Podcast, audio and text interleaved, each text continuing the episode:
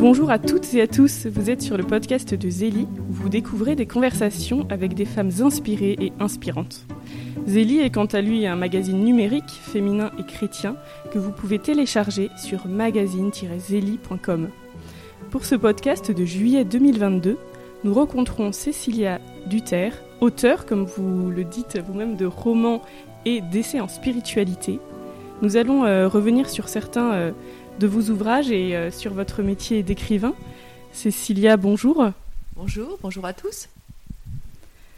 Pour commencer, quels étaient vos rêves de petite fille? Alors moi, j'ai grandi dans une famille assez dysfonctionnelle et chaotique. Euh, sous le joug d'un père euh, tyrannique et despotique. Et dans ce contexte, euh, c'était assez voilà de violence à la maison. Je me suis en fait très tôt réfugiée dans les livres, qui sont devenus vraiment mon havre. parce qu'on n'est jamais seul entouré de livres. Euh, et, je pense que, sans me l'avouer, petite fille, j'avais déjà le rêve d'écrire. D'ailleurs, euh, j'ai retrouvé un dessin d'enfant euh, où j'avais dessiné un personnage seul dans une grande maison vide, la nuit, qui écrivait penché sur son petit bureau.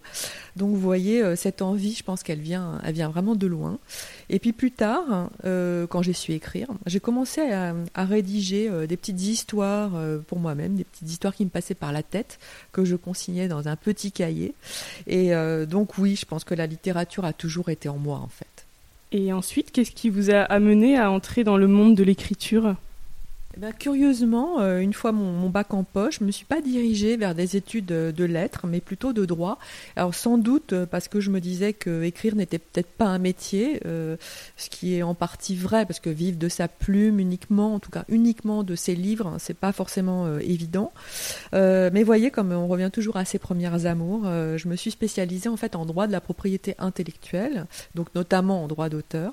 Donc je travaillais pendant une douzaine d'années pour de grands organismes la, CNRS et puis euh, la Bibliothèque nationale de, France, où euh, je me suis occupée de contrats d'édition euh, et de négocier donc des droits d'auteur avec les éditeurs pour, pour le grand programme de numérisation des œuvres qui était en cours à l'époque. Et puis au bout d'un temps, ben, c'était très intéressant, hein, j'avais un travail très intéressant, mais je dirais que j'en avais fait un peu le tour. Hein.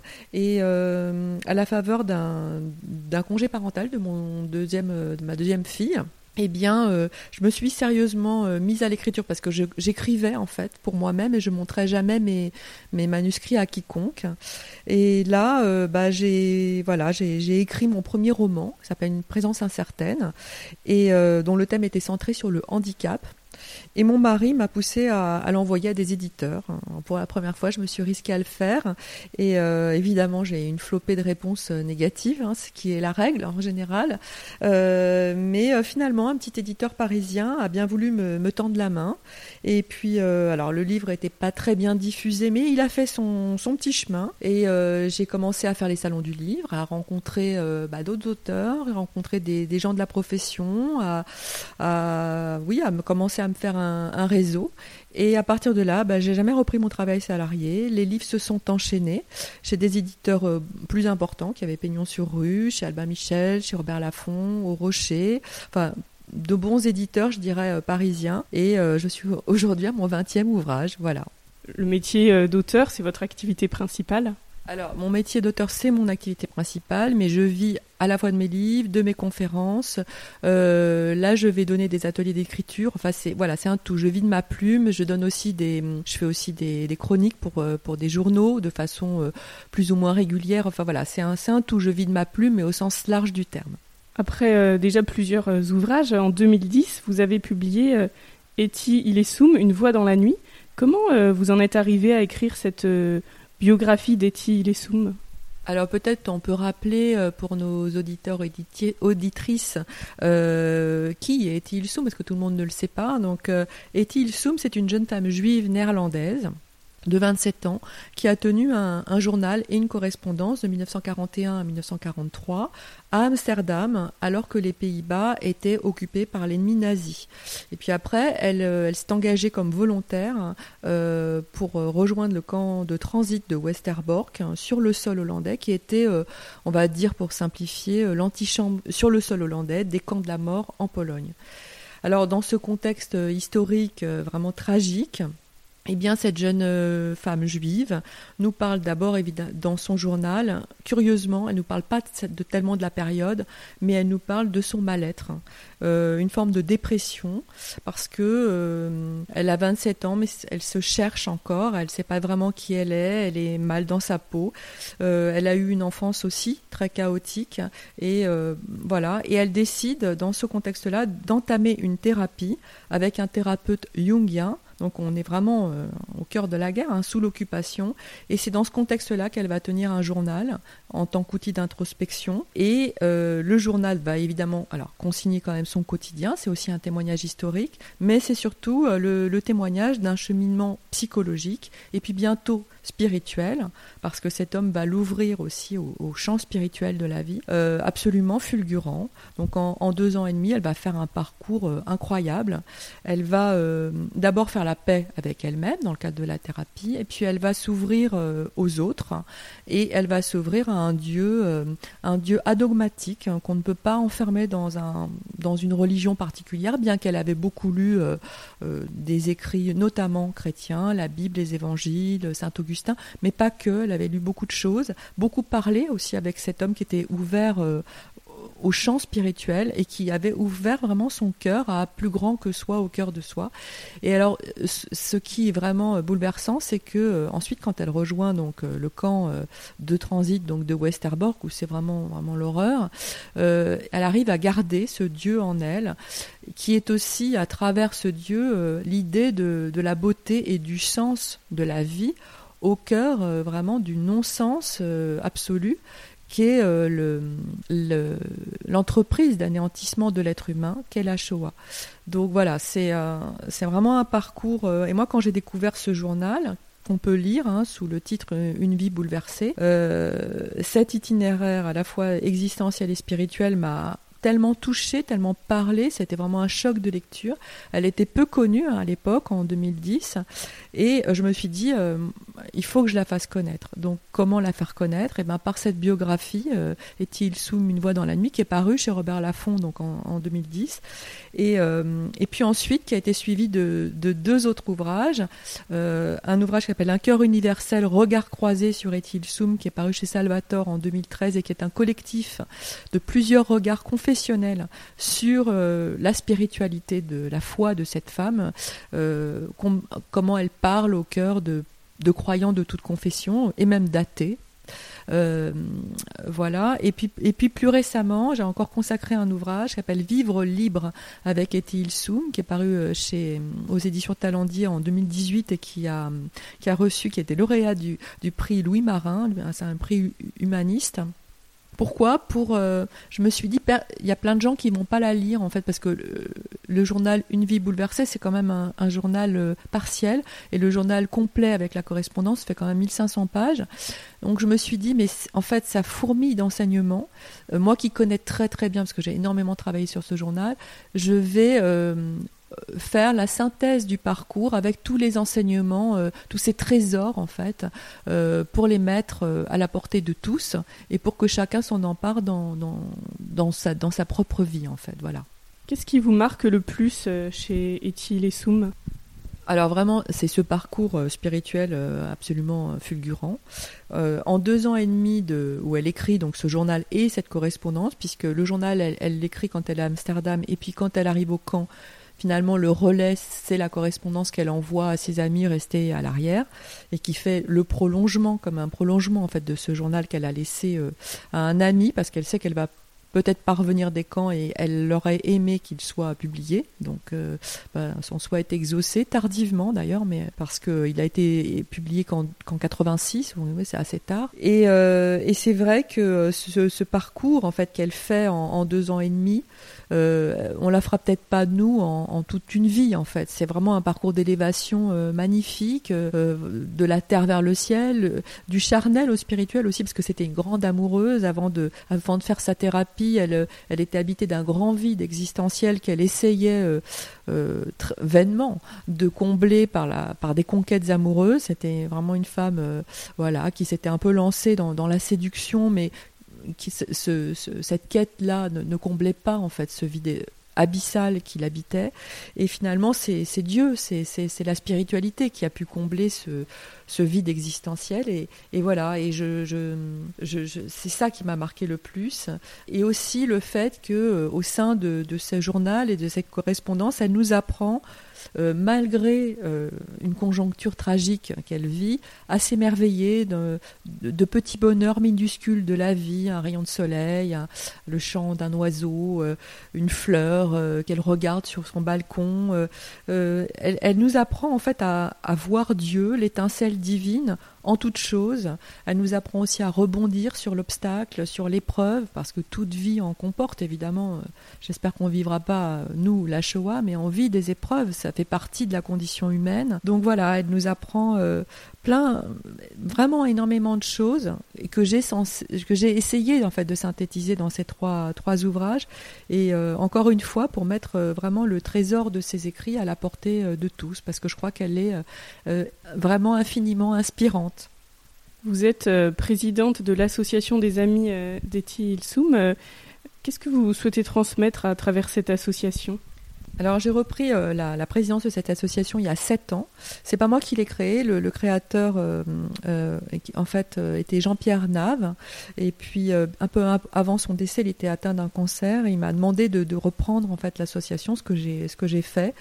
au départ, c'était une petite association, et puis maintenant, sept ans plus tard, eh bien, elle est, euh, forte de 800 adhérents. Elle est reconnue d'utilité publique. Nous avons un siège à Paris, deux antennes en région. Et l'idée, bah, c'était l'idée du, créateur, en fait. C'était de, faire connaître, de faire vivre Etil Soum, et puis de faire aussi euh, euh, vivre son message d'amour et de paix entre les peuples.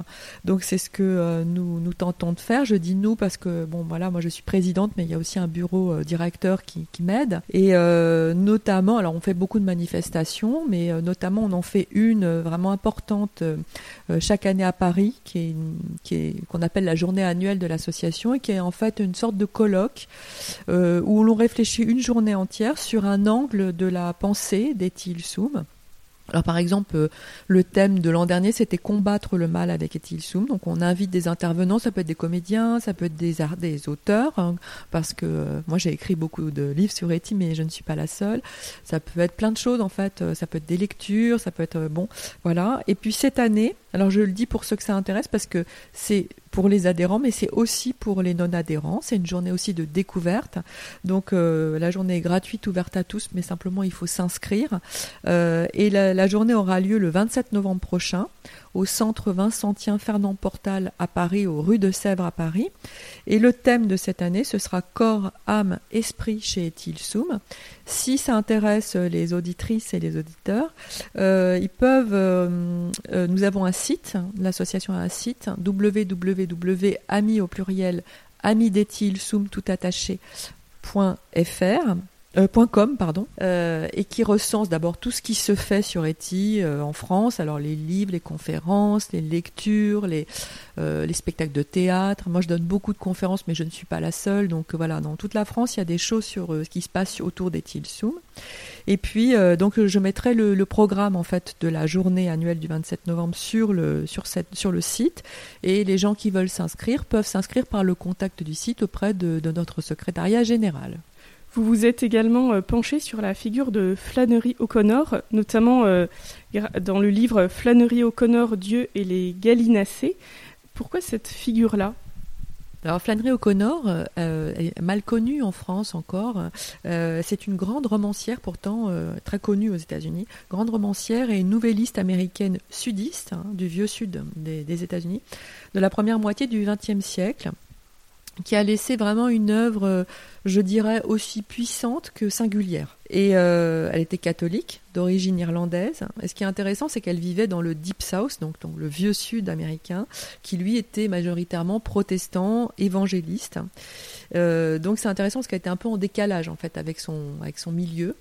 Et euh, elle était dotée donc d'une foi inébranlable. Et ce qui est ce que j'aime dans son œuvre, c'est qu'elle a cherché vraiment sans relâche à travers la fiction à approfondir euh, le sens, on peut dire, du mystère divin euh, dans une mise en scène euh, toujours très lucide et même euh, assez crue parce qu'elle a quand même une réalité assez violente. Hein. le, vieux Sud des années 50-60, euh, c'est quand même la ségrégation, c'est le racisme envers les Noirs. Enfin, c'est un, Sud euh, quand même assez violent, assez, assez dur. Et voilà, au sein de cette réalité-là, elle a, elle, elle, qu'elle dépeint très bien et qu'elle n'édulcore absolument pas, elle arrive à faire surgir la grâce la grâce au sens de la grâce divine.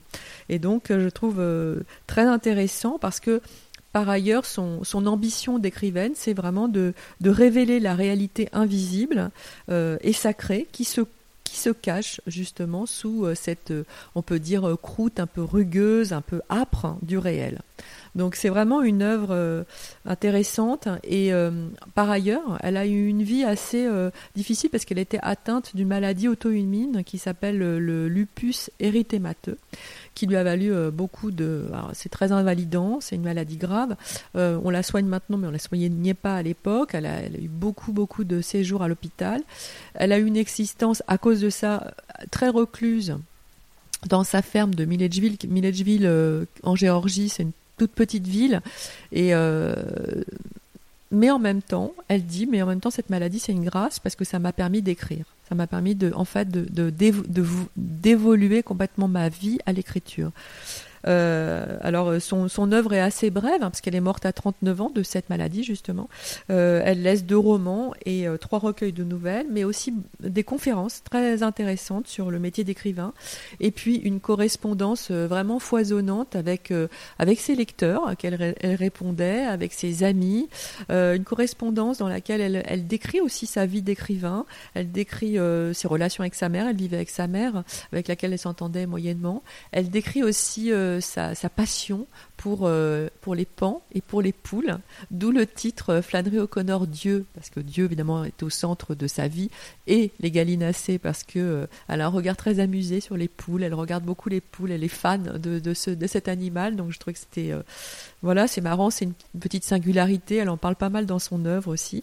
Et puis, ce qui est très intéressant, c'est qu'elle a une vision très exigeante en fait de l'art d'écrire et puis de sa mission d'écrivain croyant. Et euh, évidemment, euh, euh, la, grâce est vraiment au, centre de son œuvre. Elle, a, elle, a, elle dépeint des. Ces personnages sont des anti-héros toujours affublés de, de, de, physique improbable, de moralité très douteuse. Mais c'est toujours des personnages qui, à un moment donné, et souvent à la fin de la nouvelle ou du livre, tout d'un coup, dans une révélation finale ou une fulgurance et découvrent que la vie c'est beaucoup plus large que ce qu'ils croyaient, que la vie matérielle en fait qu'ils euh, imaginaient à laquelle ils imaginaient que qu'elle se limitait et tout d'un coup s'ouvre pour eux euh, la dimension spirituelle, euh, on va dire au sens très large de, justement de l'existence. Et euh, à travers l'essai biographique que j'ai que j'ai consacré donc à, Flannery O'Connor, euh, qui est paru au CERF en 2016, c'est une biographie, mais c'est aussi un portrait en fait. J'ai voulu, euh, bon, d'abord bien sûr la faire mieux connaître. On peut la lire d'ailleurs en, quarto chez Gallimard, dans la collection Quarto, elle, elle a été traduite. Mais c'était aussi pour moi, qui suis une femme de foi, de le lieu d'une réflexion sur la mission de l'écrivain croyant euh, que, je m'applique à moi-même hein. euh, euh, et, plus généralement sur la, quête spirituelle en fait qui préside à mes yeux à toute démarche artistique. parce que pour l'écrivaine chrétienne que je suis, elle est vraiment, Flannery O'Connor est vraiment pour moi une, je dirais une maîtresse en littérature, une forme de guide. Voilà. D'ailleurs, je me souviens du début de, ce livre-là euh, sur Flannery O'Connor. Vous, vous la décrivez euh, du point de vue qu'elle elle a depuis son berceau de bébé. Je me souviens, ça m'a marqué parce que c'est quand même très original de parler du point de vue du bébé qui est dans son berceau qui voit la chambre, le plafond et tout. Donc c'est vraiment euh, bien, bien vu. Un peu plus tard, en 2017, est paru À toi, ma fille, lettre, dans lequel vous rédigez plusieurs lettres à votre fille aînée, alors âgée de, presque 18 ans, si je ne me trompe pas. Pourquoi ce recueil? Alors, euh, lorsque ma, ma, fille aînée a atteint l'âge de 17 ans, euh, euh, j'ai su que très bientôt, une fois qu'elle aurait son bac en poche, elle allait partir de la maison, prendre son envol, notamment parce qu'elle allait, elle avait le projet, et d'ailleurs c'est ce qu'elle a fait, parce que maintenant elle en, elle en a 24, mais à l'époque elle avait l'ambition et de faire des études à l'étranger. Donc effectivement, euh, je savais qu'elle allait bientôt partir et je ressentis une, forme d'urgence à lui écrire, non pas tant pour lui donner des conseils, parce que son éducation euh, était quand même à peu près faite, on va dire, mais pour lui donner des, on va dire des, recommandations maternelles avant l'entrée dans l'âge adulte et surtout euh, quelques clés pour aiguiser son regard sur l'époque, ne pas se laisser, euh, euh, ne pas prendre tout pour argent comptant, ce qu'elle écoute à la télé ou sur Internet, et euh, ne pas se laisser détourner justement de sa propre lumière, ne pas et aller en fait vers sa vérité profonde. Et donc, euh, ces lettres, euh, elles, sont, euh, elles ont un ton résolument intimiste, personnel, elles sont empreintes de tendresse, aussi d'affection, c'est un message d'amour, hein, de transmission, mais elles, elles sont quand même assez universelles parce que la mère et la fille sont pas nommées, en fait. Je nomme la fille par des diminutifs pour que mère et fille, en fait, c'est vraiment le, le lieu de l'exaltation du, vraiment du lien mère-fille, mais pour que chaque lectrice, là ça s'adresse plus aux femmes, puisse se reconnaître en fait dans ce que je dis alors c'est un recueil qui est paru en 2017 aux éditions du CERF. Euh, je j'apprends en fait à, ma fille à travers ses lettres euh, à prendre conscience que la vie aussi est plus large justement que la dimension matérielle dont on parlait tout à l'heure euh, pour Flannery O'Connor. Euh, comme mes comme les personnages de Flannery O'Connor, je lui dis d'ouvrir un peu son regard et de, de penser la vie euh, de façon plus vaste en fait que simplement euh, la matérialité. Les, les lettres effectivement elles courent sur un an mais c'est un on va dire c'est un gimmick de, de, littéraire. Euh, évidemment que euh, ça, elle court d'un anniversaire à l'autre, c'est-à-dire de l'âge de 17 ans à l'âge de 18 ans, et puis la mère va euh, lui offrir le recueil à l'âge de ses 18 ans. Mais bien sûr, c'est un ouvrage qui peut être lu un peu avant. Je pense à partir de l'âge de 14-15 ans, on peut le mettre entre les mains d'une jeune fille. Après, jusqu'à 25-30 ans, voilà, c'est un peu l'idée du livre. C'est un, un, passage de relais, on va dire, de, femme à femme, de femme un peu plus mûre à un peu moins mûre. Euh, voilà. Alors le, recueil parle de, plein de thèmes en fait, de construction existentielle. On parle de la carrière, de la maternité, du bonheur, de l'amour, de, la liberté féminine, de, la sexualité aussi, du couple. Euh, on parle aussi de la responsabilité individuelle. On parle aussi de sujets plus transverses dont on parle peu finalement à nos enfants, comme le regard sur la mort, euh, sur le mal, on parle aussi du pardon, on parle des rêves, on parle enfin de plein de choses. Et euh, c'est à la fois un récit, c'est un témoignage, c'est euh, un message d'amour, enfin c'est plein de choses. Et en fait, le, vrai message qu'il y a derrière, c'est, euh, je dirais, face à une société qui privilégie beaucoup la compétition au détriment de, l'humain, eh ben, la mère, en fait, exhorte sa fille à aller vers l'autre, à lui tendre la main, à, faire circuler l'amour euh, et puis à remettre surtout l'homme au cœur de ses préoccupations pour, euh, porter sur le monde un regard euh, bienveillant et essayer de faire front, je, dirais, au, terrorisme des bombes, mais aussi au terrorisme de la pensée. Parce qu'il y a beaucoup d'intégrisme quand même dans ce monde-là et voilà, du, du, côté athée comme du côté parfois même religieux, pas dans pas forcément dans toutes les religions, pas forcément de la même façon, en tout cas dans toutes les religions. Mais voilà, avoir toujours un peu de recul sur, euh, sur ce qu'on entend et se faire euh, son propre jugement. Oui, bah c'est vrai que je trouvais que c'était une super idée de, euh, de faire ça. Enfin, ça donne presque envie de le faire soi-même le moment venu. Mais d'ailleurs, je me demandais, si vous n'êtes pas obligé de répondre, mais comment votre fille a reçu ces lettres? Alors, elle était très touchée. Elle, connaissait. Enfin, je lui avais parlé de la démarche quand même parce que voilà, euh, très touchée et, euh, et, elle a beaucoup. Je pense qu'elle le garde avec euh, elle ce, livre. Mais ce qui m'a aussi beaucoup plu, c'est que évidemment, elle en a parlé à ses amies du même âge et le livre a beau. enfin, elles ont toutes acheté le livre et elles se sont toutes aussi reconnues.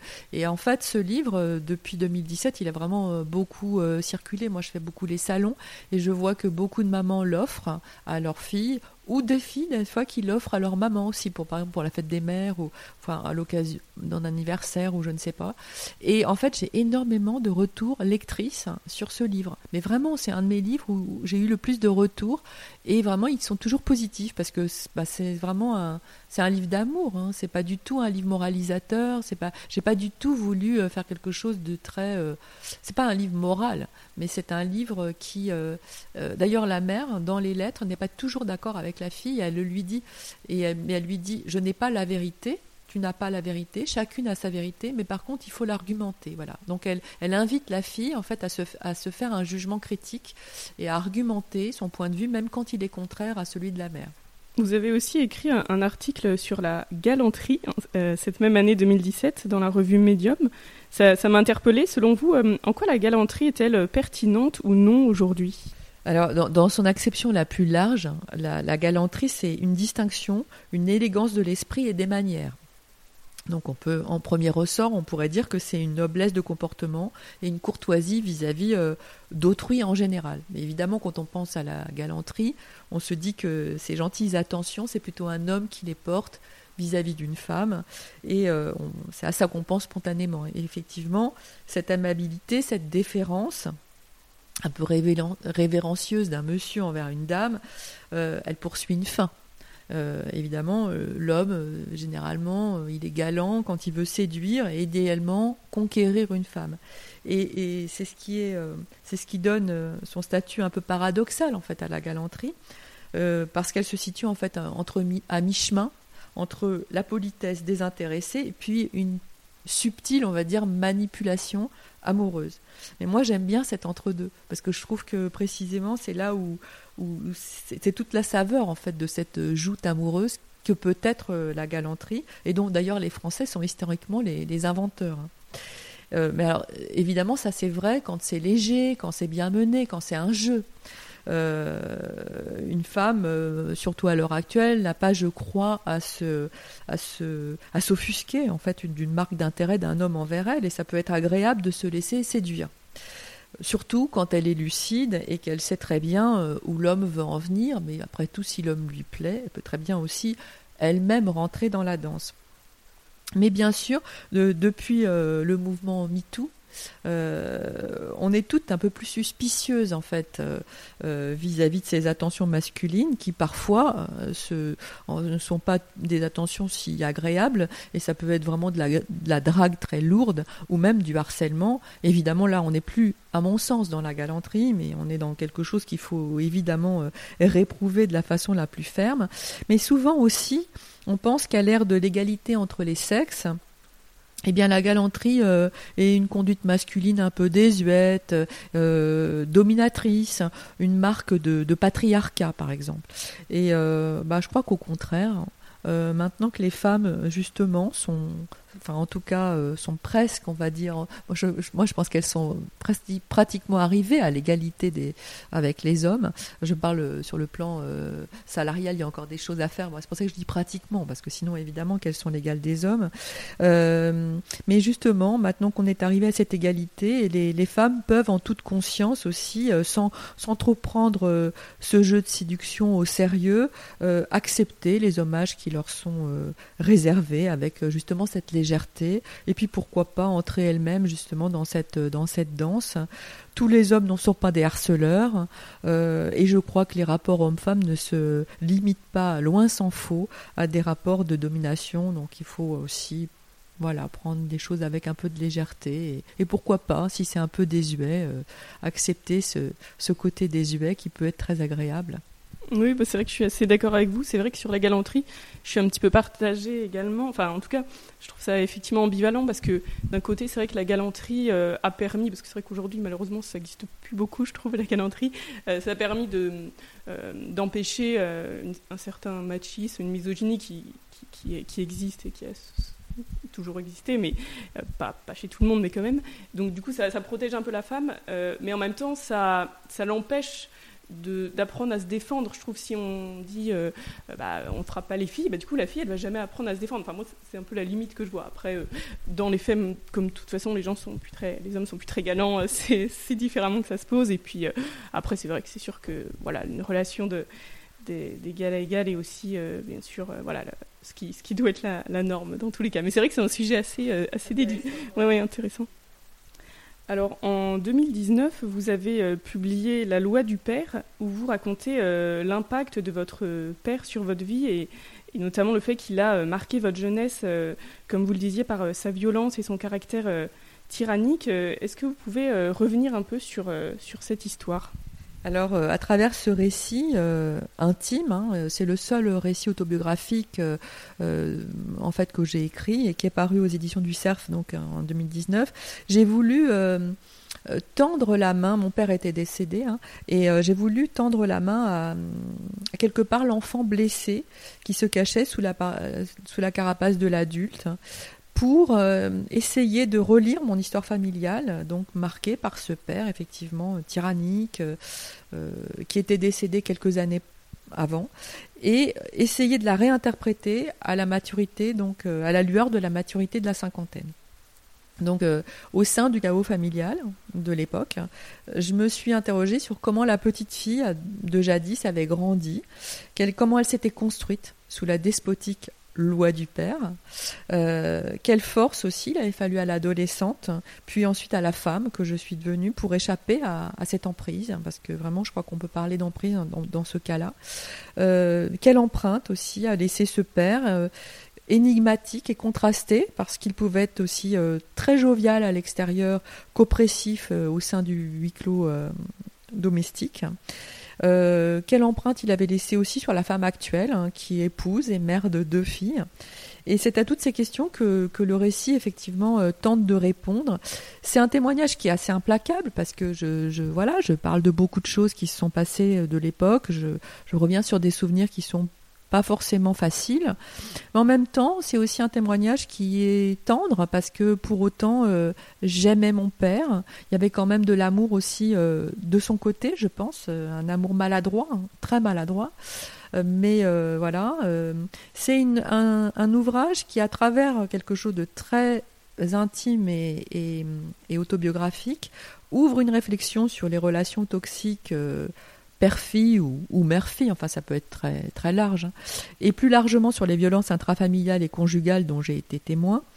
Euh, il aborde effectivement sans, angélisme le, sujet d'actualité du rapport homme-femme aussi. Et il s'inscrit quelque part dans ce courant de, de, libération de la parole féminine. Mais pour autant, j'ai vraiment tout fait pour qu'il ne soit pas un récit de victimisation euh, ou de mise en accusation du père c'est plus euh, quelque chose qui relate un chemin, en fait, mon chemin de résilience, de reconstruction et de résilience. L'idée était de relire mon histoire et par là même celle de mon père aussi, parce que comprendre aussi d'où venait cette violence. Lui-même avait eu une, une enfance euh, très compliquée et des rapports très compliqués avec sa propre mère qu'il a dû reproduire, j'imagine, avec, euh, avec les femmes de la famille, parce qu'en plus il a eu deux filles, donc c'était le seul homme de, de, de, la famille. Et euh, pour, tenter de comprendre en profondeur justement euh, les failles et, l'échec de notre relation. Est-ce que le fait d'écrire euh, ce livre vous a amené à pardonner à votre père ou est-ce que c'était déjà le cas? Ma foi m'a aidé déjà à, me réconcilier avec ce lourd passé. C'est vraiment aussi d'ailleurs euh, un témoignage spirituel, hein, ce livre. La, résilience, elle vient euh, de deux choses. Hein, des no, no, je dis no parce que je pense qu'il y a bien d'autres personnes qui ont vécu. Euh, enfin, je ne sais pas que je pense et j'en suis sûre parce que le livre aussi m'a valu beaucoup de courriers lecteurs et je me suis rendu compte que on était une grande fraternité d'enfants blessés par l'enfance, pas forcément par un père, ça peut être une mère, un frère, mais voilà, il y a beaucoup de blessures d'adultes qui perdurent et qui viennent de là. Mais euh, voilà, qu'on pouvait puiser d'abord dans ses propres ressources quand même pour se, pour se construire. Donc euh, le, témoignage met vraiment l'accent sur la capacité de chacun à trouver sa propre force pour se sauver soi-même. Mais euh, derrière la violence des situations décrites, j'ai cherché à, aussi, c'est aussi un récit d'espérance en fait, parce que euh, j'ai voulu dire qu'on pouvait aussi faire vivre nos défunts en nous après, euh, après leur mort. mon père est mort et maintenant il y a, il y a beaucoup de, de, temps. Mais euh, j'ai continué en fait à, à, dialoguer, je mets des guillemets évidemment au mot dialogue, mais à dialoguer par la prière avec lui après sa mort. J'ai pris du recul aussi. La, la mort de, de, de, nos proches, quand ils nous ont blessés, nous permettent aussi de prendre du recul sur notre histoire, sur ce qu'on a vécu. Et tout ça m'a permis de m'apaiser encore une fois dans une démarche de foi, hein. et oui, à donner euh, mon pardon à mon père dans l'au-delà. Euh, et, c'est donc en ça que c'est un témoignage d'espérance, parce que je crois que même si la rencontre a été manquée dans la vraie vie réelle. La vie continue, la vie, encore une fois, qui nous traverse, mets la vie avec un grand V, la vie majuscule qui nous traverse, encore une fois, est beaucoup plus large que notre existence. Et donc nos morts continuent à nous habiter. On peut continuer à les faire vivre en nous et à, à, retisser le lien quand il a été euh, rompu ou mal, euh, mal construit, comme dans mon cas, et aller, oui, euh, jusqu'à une réconciliation et pourquoi pas jusqu'à donner le pardon. En tout cas, ce dont je peux témoigner, c'est que ça m'a permis beaucoup de m'apaiser. Vraiment, ce, pardon, ça m'a permis de, tourner une page et de et d'être beaucoup plus sereine par rapport à cette histoire. Du coup, est-ce que le, le travail d'écriture de ce livre a, contribué à pardonner ou est-ce qu'il est, arrivé après le pardon déjà donné? Alors, je crois que j'avais euh, j'avais vraiment déjà fait le travail en fait, parce que j'aurais pas pu écrire. Je vois pas la littérature comme quelque chose de thérapeutique. Moi, je pense que le chemin avait été fait, mais, mais c'était vraiment des années après hein, le, la mort de mon père. Et euh, je m'étais écroulée curieusement après la, la, mort de mon père. J'avais eu un, chagrin immense et en fait, je me suis demandé mais pourquoi au fond? Parce que cet homme n'avait plus du tout. Moi, je m'étais beaucoup éloignée de lui. Il avait finalement une place euh, ténue dans ma vie de femme euh, adulte et nos relations étaient très on en avait mais je veux dire c'était très en surface. Et il ne tenait pas une grande place en fait. J'avais pas l'impression qu'il tenait une grande place dans ma vie mais je m'étais tellement écroulée par contre après sa mort je m'étais quand même interrogée mais pourquoi? Et c'est de ça qu'est venue l'idée de, avec le recul des années, de comprendre ce qui m'était arrivé. Et en fait, je pleurais pas tant sur la mort de mon père que sur l'enfant blessé qui, qui n'avait, que j'avais pas pris le temps d'aller chercher, de, de, comprendre. Et donc euh, cette petite fille là, bah, j'ai été la, la retrouver.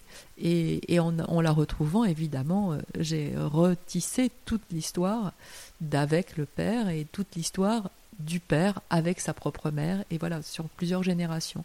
Et, beaucoup mieux compris combien euh, on pouvait aussi reproduire des modèles vicieux, et, et, combien aussi euh, moi, j'avais essayé d'ailleurs dans À toi ma fille, c'est presque le pendant de la loi du père, c'est deux livres sur la transmission finalement. Et dans À toi ma fille, c'est vraiment le message d'amour que je donne à mes filles et la façon dont moi j'ai voulu construire ce lien.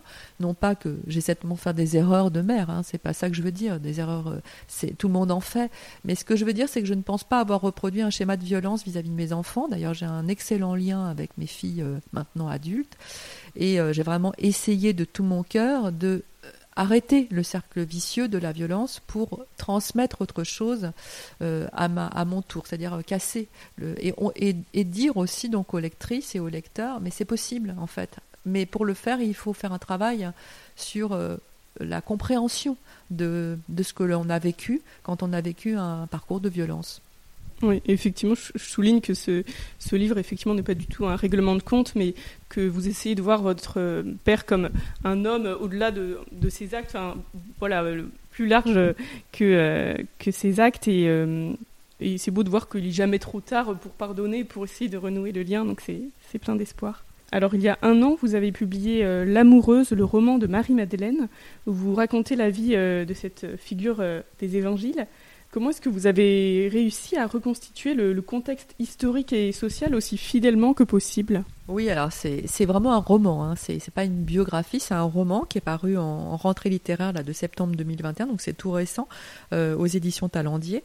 Euh, en fait, pour le construire, je suis partie euh, de, la, de la tradition la plus ancienne de l'Église, qui voit dans trois figures féminines de, évangéliques euh, alors, ces trois figures euh, qui traversent l'Évangile sont euh, la pécheresse pardonnée anonyme de Luc, d'une part, Marie de Béthanie, la sœur de Marthe et Lazare et l'amie de Jésus, d'autre part, et la troisième figure, c'est Marie de Magdala au pied de la croix. Et selon la tradition de l'Église, ces trois visages féminins qui apparaissent à plusieurs reprises dans les Évangiles sont une seule figure, Marie-Madeleine. Alors je suis partie de, ce constat et je me suis dit, mais en fait c'est intéressant parce que ces trois figures pour moi, euh, elles représentent en fait les étapes par lesquelles sont, sont est passée cette femme. La courtisane de Magdala, euh, c'est la séductrice hein, de départ. Donc là, elle ne connaît qu'on va dire l'amour éros euh, dans ce qu'elle qu'il y a de plus euh, de l'éros triomphant de, de, de, cette femme jeune et, et, belle, mais vraiment qui est complètement prise dans un jeu de séduction.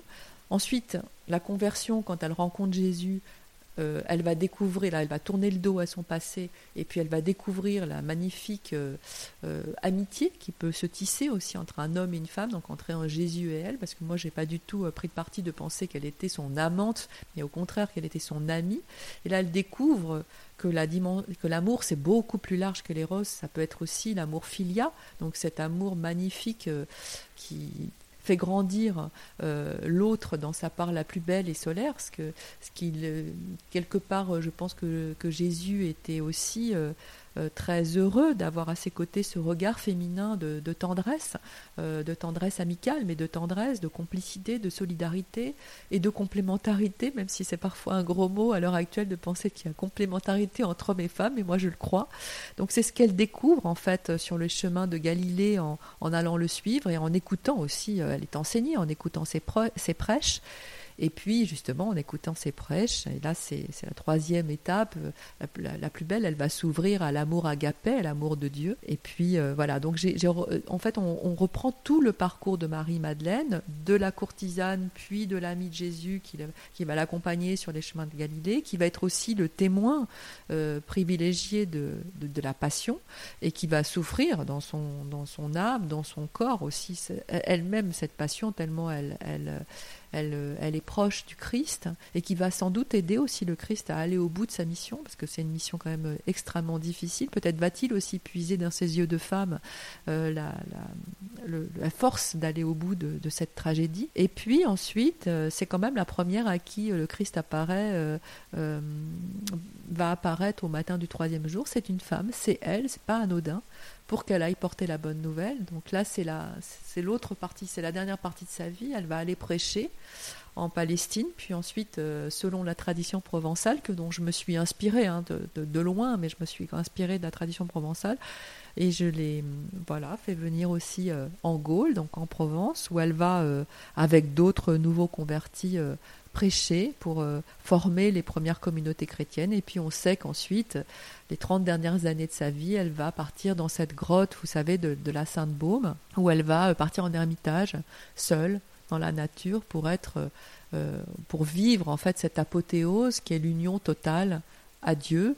Euh, voilà qu'elle va vivre euh, dans cette expérience mystique éblouissante au cœur de la nature. Donc voilà, c'est aussi un parcours de la terre vers le ciel, un peu comme celui d'ailleurs, c'est assez proche de celui d'Etty dans le parcours, pas dans l'histoire, mais j'ai trouvé que voilà, c'est un parcours de libération intérieure, d'élévation, de compréhension aussi des trois dimensions du beau amour et euh, c'est vraiment un personnage euh, que je trouve très moderne aussi dans sa quête hein, euh, et très beau parce que combien de Marie-Madeleine aussi à notre époque vont aller chercher dans des rapports de séduction un peu dévoyés et dans une multiplicité de partenaires finalement un amour pauvre et qui, ne viendront pas combler comme euh, comme Etty au début de sa quête aussi euh, son un vide existentiel. Et peut-être découvriront j'espère en tout cas pour elle que euh, être femme hein, ce n'est pas forcément être femme toujours dans le regard de l'homme mais c'est d'abord trouver une libération en soi une liberté individuelle, une liberté intérieure. Donc c'est ce que comprend Marie-Madeleine, c'est ce que comprend aussi Ethel Soum, hein, euh, euh, deux femmes qui sont, je vous dis, assez proches en fait dans leur parcours d'élévation, et puis qui vont s'ouvrir effectivement à, à l'amour de Dieu au sens le plus noble du terme et, et voilà, donc moi, c'est des, des, parcours qui m'inspirent et que je trouve, euh, encore une fois, que j'essaie, alors là, par le biais du roman, hein, euh, c'est une biographie, enfin, ce sont des essais, mais là, c'est vraiment par le biais du roman, parce que je trouvais que c'était intéressant aussi de la, de la romancer, parce que c'est un, un, archétype féminin aussi, si on l'apprend, on peut la prendre comme une figure, et c'est vraiment ce que j'ai fait, parce que j'ai vraiment respecté les évangiles à la lettre, le contexte historique, je me suis beaucoup documenté, j'ai fait un pèlerinage aussi en Terre Sainte qui m'a beaucoup aidé, parce que voir les lieux comprendre tout ce qui s'est passé sur les lieux, c'est évidemment pouvoir beaucoup mieux le retranscrire par l'écriture, mais, euh, mais c'est aussi un parcours féminin euh, que je trouve euh, finalement, encore une fois, très contemporain, enfin très inspirant pour les femmes d'aujourd'hui. Voilà ce pèlerinage en, Terre Sainte, vous l'aviez fait dans l'optique du roman ou indépendamment de celui-ci? Alors, je, voulais le faire depuis longtemps et évidemment là, ça, ça se prêtait les deux quelque part. Et je voulais le faire seul en fait au départ. Et puis finalement, mon mari très très gentiment m'a accompagné, alors que mon mari croit en Dieu, c'est un croyant, mais je dirais peut-être. alors il a, il est chrétien, il a été élevé par les maristes, donc il a, il a tout.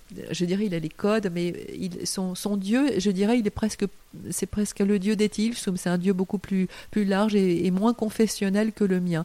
Mais il m'a accompagné et il a été aussi touché que moi parce que c'est une terre, euh, euh, la terre sainte, on ne peut pas euh, aller en terre sainte sans être quelque part, c'est une terre qui est habitée par vraiment l'esprit, voilà, au sens large. et moi, je, trouve que c'est très très beau d'aller là-bas parce que, alors, en tant que chrétienne évidemment, mais c'est aussi une terre sainte pour euh, d'autres confessions. Et c'est vraiment euh, une, terre où Dieu est central. C'est presque le seul pays où Dieu vient avant l'homme. Alors que nous, on est habitués, notamment en France ou dans les pays, euh, en Europe, à beaucoup être dans l'individualité et à considérer que on vit dans un monde quand même très laïque, très athée, où, l'homme est son propre maître, hein, euh, ce qui n'est pas ma conception des choses.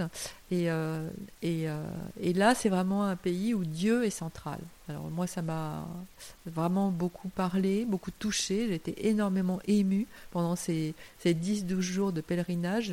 C'est vraiment pour moi le voyage de ma vie. Il y a six mois, vous avez publié Patience du quotidien, un ensemble de billets inspirés de vos expériences quotidiennes. Pour vous, en quoi la, patience est-elle une valeur euh, importante aujourd'hui, à l'heure du euh, tout tout de suite à, portée de clic? Les billets en fait qui composent ce, recueil, euh, qui est paru tout récemment là en janvier chez, chez, aux éditions Salvator, proposent un regard spirituel sur nos parcours et l'époque qu'ils croisent. Euh, alors c'est vrai que le mot patience recouvre euh, plusieurs acceptions, mais, mais toutes renvoient à l'idée d'un véritable gros effort à faire pour l'individu. Parce que prendre patience, ben, c'est la, la capacité de, de, supporter les petits, les grands désagréments de la vie. Euh, c'est aussi persévérer dans l'effort. Et puis, c'est une disposition d'esprit qui permet à celui qui, qui en est doté d'attendre en gardant son calme. dans ces trois acceptions, c'est vraiment une vertu cardinale, je pense, pour euh, bien affronter le quotidien. Mais c'est vrai, comme vous le dites très bien euh, dans votre question, euh, il est clair que l'homme moderne a, bien peu de chances de, cultiver cette vertu dans une société où la vitesse nous gouverne, où le temps s'est hyper accéléré c'est un monde qui va de plus en plus vite, euh, où euh, à la fois les progrès techniques euh, en, matière de transport, mais surtout en matière de, transmission de données via Internet, alors à la fois ça nous fait gagner du temps, en tout cas c'est censé nous faire gagner du temps, mais en même temps ça nous met aussi, nous, dans un temps hyper accéléré. le temps nous semble nous filer tout le temps entre les doigts. et, curieusement, dans, dans cette modalité-là, toute expectative, toute attente, tout euh, contretemps euh, sont vécus comme quelque chose de terrible, euh, provoque notre colère ou en tout cas notre emportement. Et donc le, recueil se, penche sur cette époque un peu étrange, euh, mais je m'inclus hein, complètement dans le, dans le propos, je ne me, m'extériorise pas du tout. Moi-même, je suis aussi soumise à cette hyper accélération du temps. Mais je veux voulu dire qu'à la fébrilité en fait qui nous habite, j'ai voulu opposer le temps hors du temps, l'infini de Dieu, l'infini, euh, ce, temps euh, éternel de Dieu, qui est, un, une autre temporalité évidemment, et euh, me rendre compte combien ce temps hors du temps, ce, pouls, on pourrait dire ce pouls de la vie majuscule dont on parlait tout à l'heure, est indifférent justement à notre cours conjoncturel hyper accéléré. Donc c'était l'idée d'opposer ces deux temporalités et, et, ce décalage, et puis et aussi de montrer là on, revient un petit peu à Flattery O'Connor, de montrer combien le, mettre en lumière en fait le mystère sacré qui se cache dans la répétition de ce qui nous est donné de vivre au quotidien.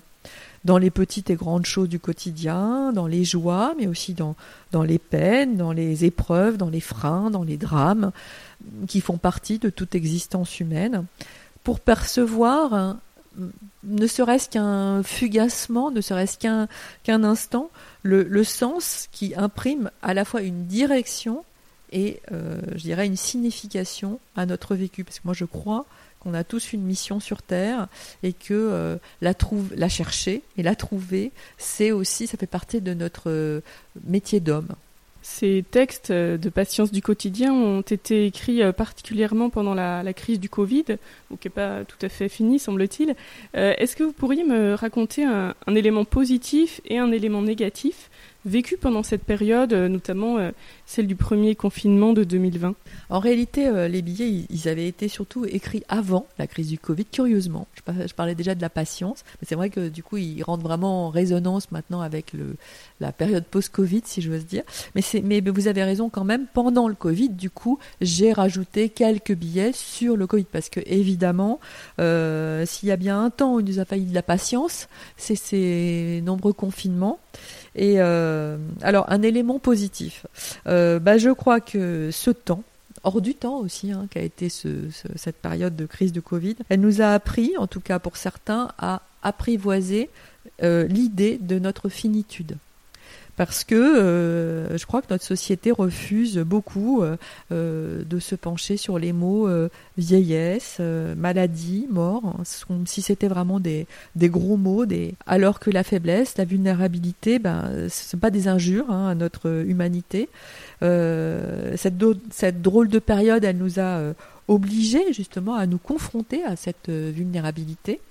Et dans ce recueil, j'ai précisément voulu dire que cette fragilité, eh bien, elle était euh, inhérente à la condition humaine. Euh, et c'est euh, sans doute parce que notre trajectoire est limitée dans le temps qu'elle est justement infiniment précieuse et qu'il ne faut pas la gâcher, qu'il ne faut pas la, la galvauder. Je crois en tant que chrétienne, mais je pourrais dire même en tant qu'humaniste, que l'amour indique en fait la direction à suivre dans nos vies.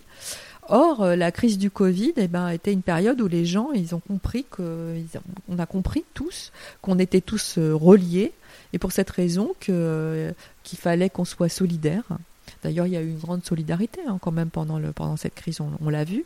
On a compris que le repli sur soi, le cynisme, l'égoïsme, ben, finalement, c'était contraire au sens de la vie et qui implique euh, le contraire, c'est-à-dire l'ouverture à, l'autre, euh, le don de soi à l'autre. Alors un élément euh, négatif, le confinement, bah, évidemment la perte de liberté hein, qu'il a impliqué a pu créer des tensions familiales.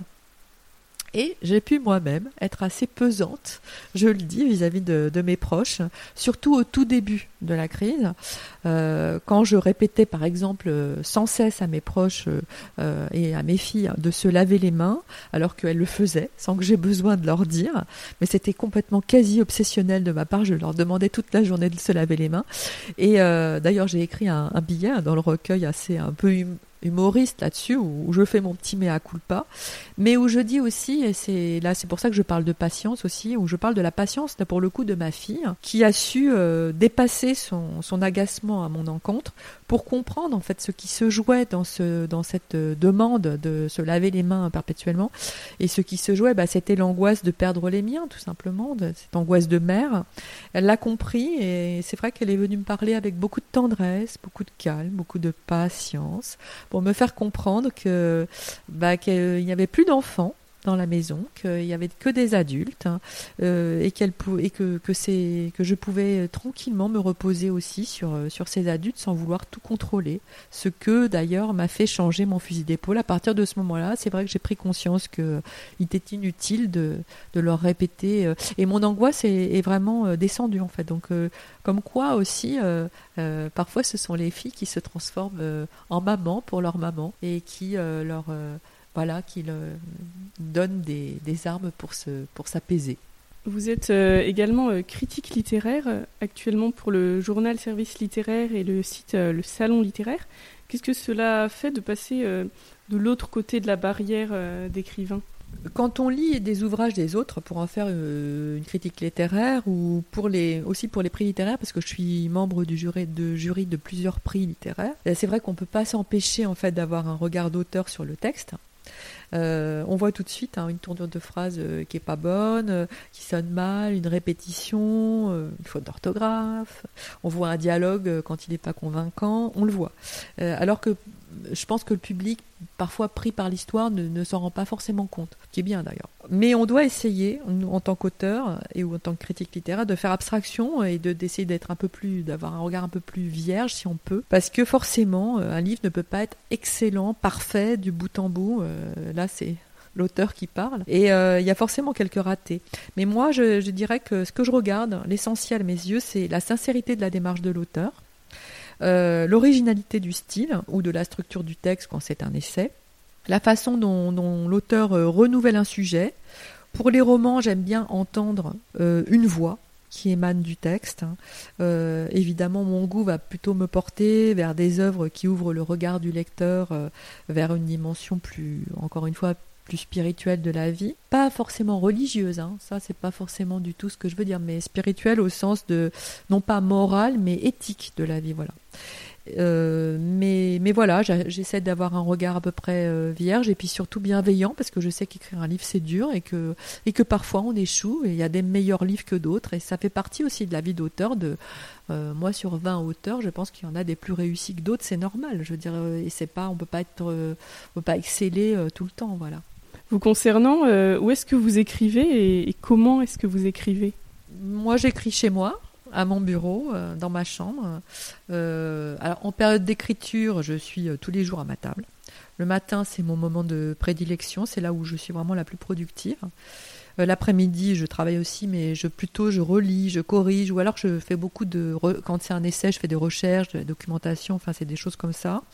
Et puis euh, toujours en fin de journée, euh, qui pleuve, qui vente, qui neige, je vais marcher une heure et demie et c'est un temps de décantation qui est vraiment euh, essentiel pour moi, euh, où ce que j'ai écrit ou lu euh, dans la journée ben, va, mûrir dans mon esprit. la nuit aussi, souvent, je, rêve de, ce sur quoi je travaille, en fait. Si c'est un roman, de mes personnages, mais ça, continue à travailler dans, ma tête. Et finalement, ce que je me, ce que je me dis, c'est qu'un auteur est constamment en train d'écrire, qu'il soit à sa table ou pas à sa table, ça, ça continue dans sa tête. Il est tout le temps avec ses personnages, il réfléchit à son sujet, et ça s'arrête jamais, en fait. Et et d'ailleurs, je pense que parfois ça peut être euh, assez difficile à vivre pour le pour l'entourage. Et c'est vraiment euh, c'est vraiment à nous, euh, je dirais les artistes en général, à, faire un effort pour quitter notre monde imaginaire. pour, ben, pour revenir dans la vie, pour être aussi avec nos proches et pour, pour être vraiment là, dans l'instant présent aussi, parce que c'est très important d'être dans la vie. Mais, mais c'est vrai qu'en période d'écriture, on, on a l'esprit ailleurs quand même. Vous avez 53 euh, ans. Que vous inspire euh, cet âge de la cinquantaine? C'est marrant votre question parce que euh, avant d'atteindre cet âge assez symbolique de la vie pour les hommes comme pour les femmes, mais je pense peut-être encore plus pour les femmes parce que c'est l'âge où elles perdent le, le pouvoir de procréer et dans l'imaginaire de beaucoup de femmes aussi, peut-être aussi qu'elles pensent à perdre une un peu de leur pouvoir de séduction. Euh, c'est vraiment c'est vrai que c'est un âge que j'appréhendais beaucoup. Et alors, euh, en fait, euh, c'est vrai, j'ai 53 ans, mais finalement, ce passage, il s'est fait très en douceur. à chaque âge, on perd des choses, mais on en gagne d'autres. Moi, je me sens personnellement très épanouie aujourd'hui. je suis à la fois consciente de tout ce que j'ai réussi à construire et aussi de là où j'ai échoué mais euh, la balance me semble pencher plutôt du bon côté. Euh, malgré mes erreurs, malgré mes failles, malgré les épreuves aussi que la vie m'a envoyées et qu'elle m'enverra encore, euh, un sentiment nouveau a émergé en moi, un sentiment de sérénité et d'une forme d'accomplissement. Alors je dois dire aussi que ma foi n'a jamais été aussi forte hein, parce que elle est au cœur de ma démarche littéraire. Écrire, c'est pour moi, c'est le prolongement de ma foi. C'est comme un acte de prière. Donc, ça fait maintenant 17 ans que j'écris. Donc, c'est vrai que je. Et comme je creuse une veine spirituelle, je j'affirme en fait, j'affermis plutôt que j'affirme, j'affermis ma foi. Mais euh, et c'est vrai que sans doute cette foi euh, m'a beaucoup aidé aussi à, alors, à donner le pardon, comme on a dit tout à l'heure, mais aussi à m'apaiser d'une façon générale dans ma, dans ma vie euh, personnelle. On va finir par une série de questions courtes euh, auxquelles vous pourrez répondre euh, de manière euh, brève aussi. Complétez cette phrase. L'être humain est. L'être humain est capable du meilleur s'il accepte de tourner résolument le dos au pire. Un livre que vous lisez en ce moment? Moi, je lis énormément, hein, parce que je suis donc, euh, comme je vous l'ai dit, euh, membre de plusieurs prix littéraires, euh, dont d'ailleurs le prix Charles Monde de la Fondation de France, que, que, je préside depuis peu. Et puis aussi pour les critiques littéraires. Donc j'ai vraiment tout le temps beaucoup de livres autour de moi, et puis pour ma documentation. Mais l'un de mes livres de chevet, en dehors de la Bible, parce que c'est quand même mon, mon, vrai livre de chevet, c'est vraiment la Bible. Mais en dehors de ça, ce sont les poèmes de Rainer Maria Rilke, je suis une admiratrice absolue. Alors évidemment, on peut citer euh, les, lettres à un jeune poète qui sont très connus, mais, euh, mais aussi, moi je, lis euh, toute la poésie, donc c'est par exemple les cahiers de Malte, Loris Bridge, qui sont magnifiques, les élégies de Duino, enfin toute la poésie de Rilke. Et alors Rilke, moi je, je, le lis souvent la nuit parce que je suis insomniaque, et c'est vraiment une poésie très très magnifique et qui, je trouve, qui a, que le rythme de la nuit, l'introspection aussi, que l'intériorité de la nuit permet de, de, savourer, de goûter vraiment encore, encore mieux les, voilà, la poésie de, de Rilke. Une femme qui vous inspire? Bah, Sur le plan spirituel, c'est facile, je vais dire Ethel Soum, ça je pense que tout le monde aura compris que quand même c'est vraiment une femme qui m'a beaucoup beaucoup euh, aidé aussi à, à, changer mon regard sur la vie, à, à, comprendre beaucoup de choses en fait. Euh, mais je dirais comme écrivain, une, écrivaine dont je n'ai pas je parlerai de Christiane Singer, euh, qui a aussi une très très belle œuvre euh, que j'invite tout le monde à découvrir. voilà, qui avait aussi une très belle ligne, qui est beaucoup plus contemporaine hein, que, que O'Connor ou, ou d'autres écrivaines euh, inspirées par la spiritualité, mais euh, aussi une œuvre très inspirante, très habitée, très profonde et euh, très habitée par l'esprit. Un moment qui vous ressource? Alors, sans conteste, moi, c'est la contemplation de la mer, de l'océan. je peux rester des heures à regarder la mer, le mouvement perpétuel des vagues. dans cette répétition qui est à la fois tout le temps pareille et tout le temps différente. Je, trouve que ça, illustre magnifiquement le principe de l'impermanence des choses. Et je vois dans, ce mouvement de la mer comme une allégorie de la vie, parce que rien ne meurt vraiment, tout se transforme, tout interagit, euh, tout renaît autrement. Et c'est, je trouve, une illustration magnifique du triomphe des forces de création sur celle de destruction euh, qui nous est chère à nos chrétiens. Que direz-vous à Dieu quand vous le verrez? Ah là là, c'est une difficile question ça. Hein. je lui dirais, euh, je lui dirais Seigneur, euh, j'ai tenté avec mes humbles moyens de te servir à travers l'écriture. J'ai pas forcément suivi la ligne littéraire la plus simple hein, en choisissant la spiritualité, mais il n'en était pas d'autre possible tant l'écriture et la foi sont liées pour moi. Alors je ne sais pas si j'y suis parvenu, hein. toi seul, euh, Seigneur, hein, toi seul est juge. Mais tu as, le, tu as été en tout cas le fil rouge de ma vie et donc de mes livres qui en sont le reflet. Merci beaucoup euh, Cécilia et merci à tous, à toutes de nous avoir écoutés. N'hésitez pas également à découvrir le numéro de juillet-août de Zélie où nous vous proposons une promenade à l'ombre des forêts du monde.